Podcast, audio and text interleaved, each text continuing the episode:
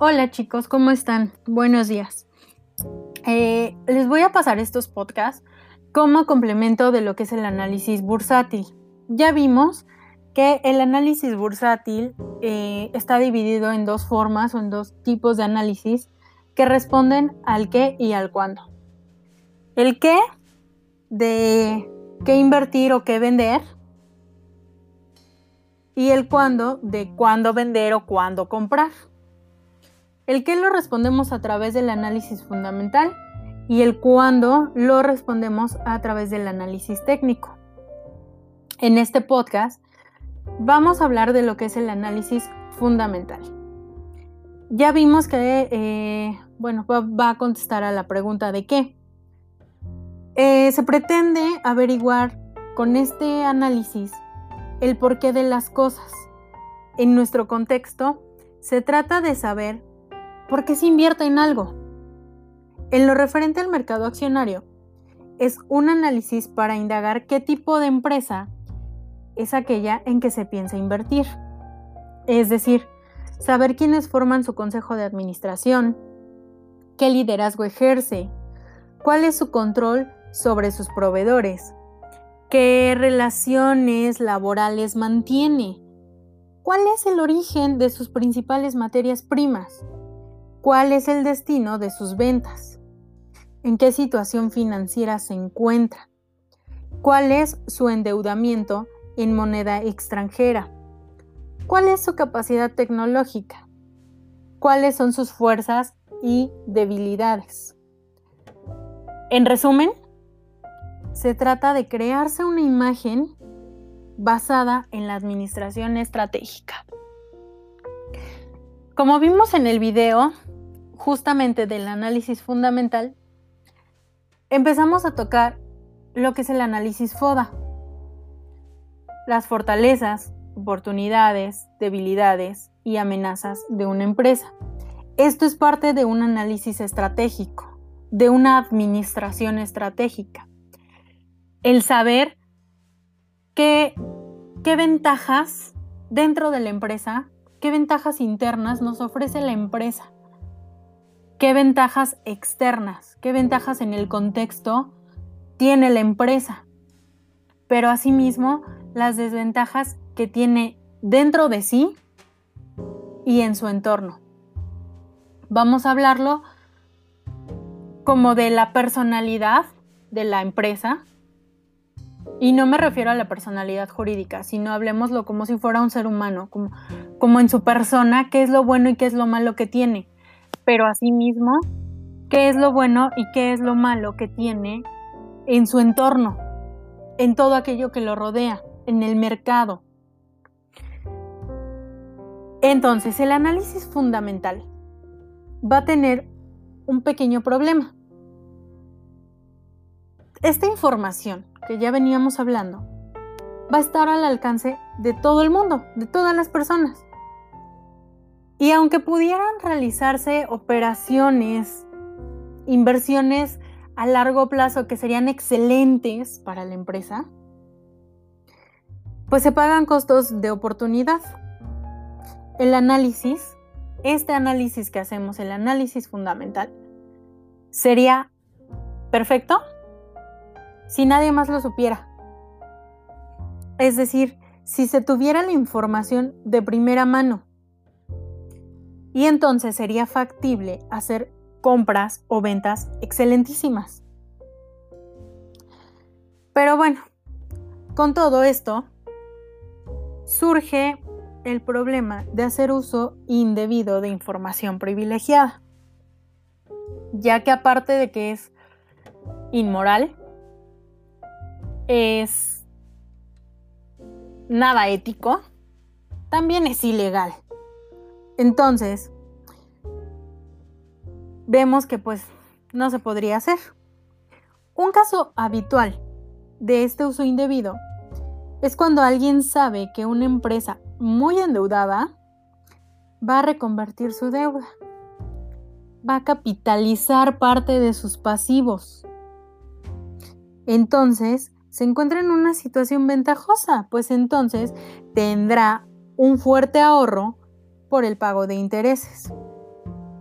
podría pensarse que quien está enterado de esta situación y aprovecha lo que sabe, hace uso indebido de esta información privilegiada para obtener una ventaja en la aplicación del análisis fundamental.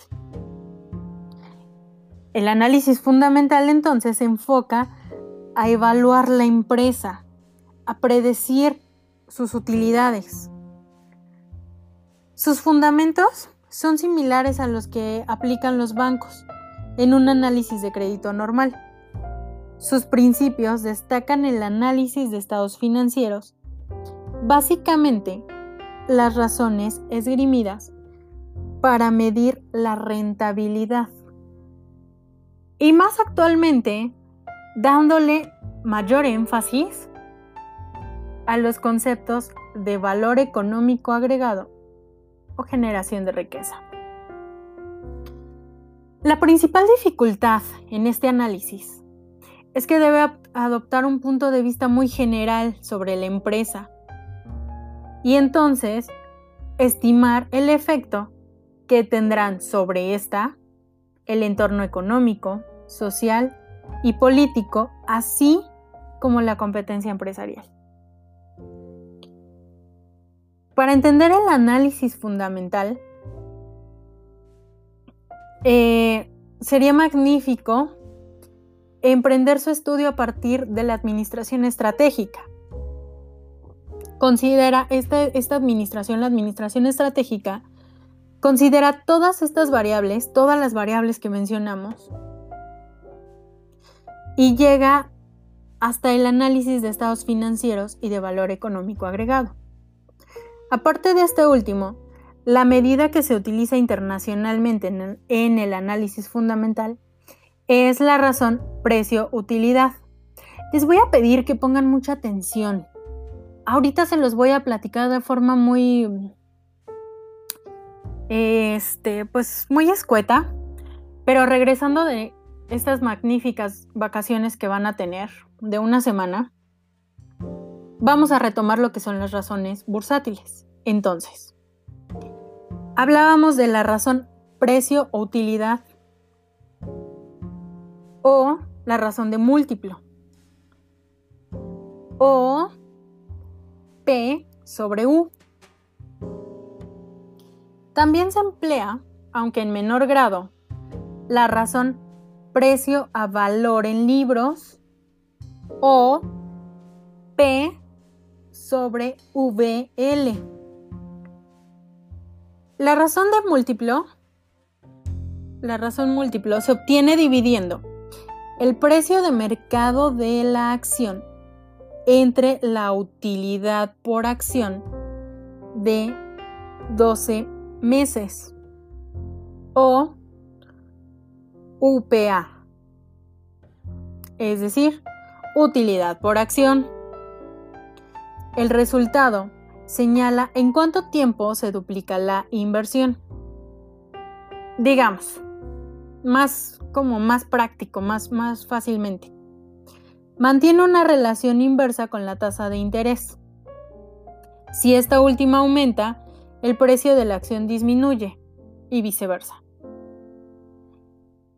Derivada de esta fórmula muy sencilla y de los conceptos del modelo de Gordon basado en dividendos, se desarrolló una fórmula para medir la razón P sobre U, precio sobre utilidad, o la razón múltiplo. Aquí, entonces tenemos el precio se divide eso eh, entre la utilidad por acción. Esto es igual a 1 menos el porcentaje de utilidades retenidas dividido entre la tasa de capitalización del mercado multiplicado por la rentabilidad del capital contable multiplicado por el porcentaje de utilidades retenidas. No se preocupen por esta. Por esta fórmula, traten de entenderla, traten de reflexionarla, pero no se preocupen, al regresar de las vacaciones la vamos a retomar. Siguiendo con el análisis fundamental. Entonces, la razón precio a valor en libros o P sobre VL se obtiene de dividir el precio de mercado entre el capital contable por acción o valor en libros. La lógica de esta medida es contable y se basa en el valor histórico del capital contable que por lo demás es su principal defecto, en tanto que no considera el futuro. Es difícil pensar que el precio de una acción equivalga a su valor en libros, una cifra que no considera las expectativas. Se han desarrollado diferentes modelos que tratan de medir la capacidad de una empresa para generar riqueza.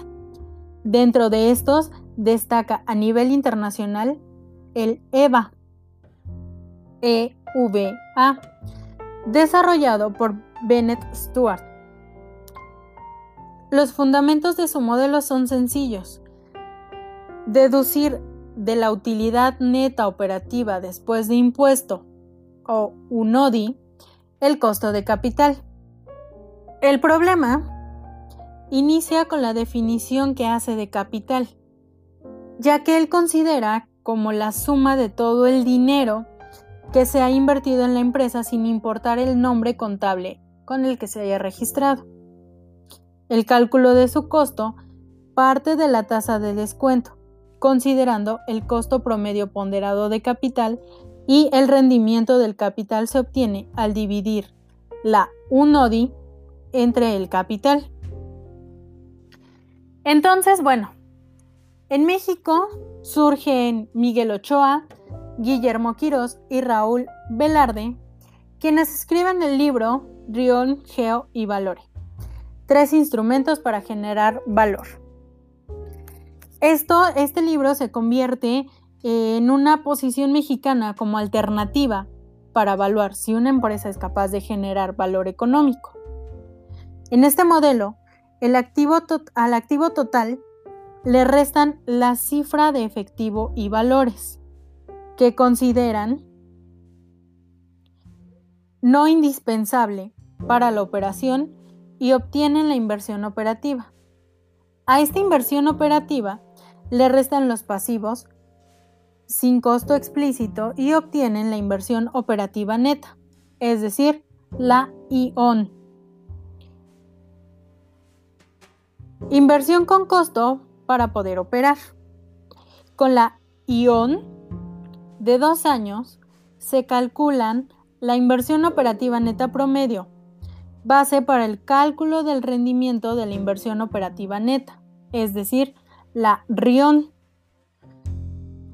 Esta se calcula dividiendo la utilidad operativa neta, neta, perdón, la ION, cifra que se multiplica por 1, menos la tasa de impuesto para obtener el rendimiento de la inversión operativa neta después del impuesto es decir, al Riondi. A esta cifra le restan el costo de capital después de impuesto y si es mayor determinan que la empresa genera riqueza. Con esta cifra, el Riondi menos el capital después de impuesto, multiplicada por la ION, determinan la generación económica operativa, es decir, la GEO. Es un poco complicado de entender esta parte. Ay, perdón. Esta parte eh, sin ver las fórmulas. Pero eh, justamente estamos hablando de un análisis que es muy complicado, que tiene muchas ventajas, pero también tiene muchas desventajas. Entonces, Dadas las dificultades para calcular el valor de una empresa desde el punto de vista fundamental, ya que se debe conocer la economía, la administración, la contabilidad, las finanzas, los recursos humanos, la sociología, la psicología y todo lo que rodea a una empresa, algunas personas consideran que el precio, eh, que en el precio se resume toda la información pertinente para invertir y prefieren utilizar lo que se conoce como análisis técnico. dejamos abierta esta parte. Vamos a hablar ahora de análisis técnico, que fue lo de la clase anterior, pero ahora lo vamos a retomar. Insisto, estos podcasts son para reafirmar la información que ya les di en los videos, darles un pequeño adelanto de la información que vamos a ver regresando de vacaciones para terminar el temario y poder hacer una evaluación completa. Entonces, pues se queda en un continuará. No sin antes recordarles que se cuiden mucho, que no salgan si no es necesario y si es necesario que se laven sus manos, su cara, que se protejan, protejan a sus seres queridos y recordarles que los extraño chicos. Les mando muchos besos y muchos abrazos virtuales. Cuídense mucho y seguiremos más adelante.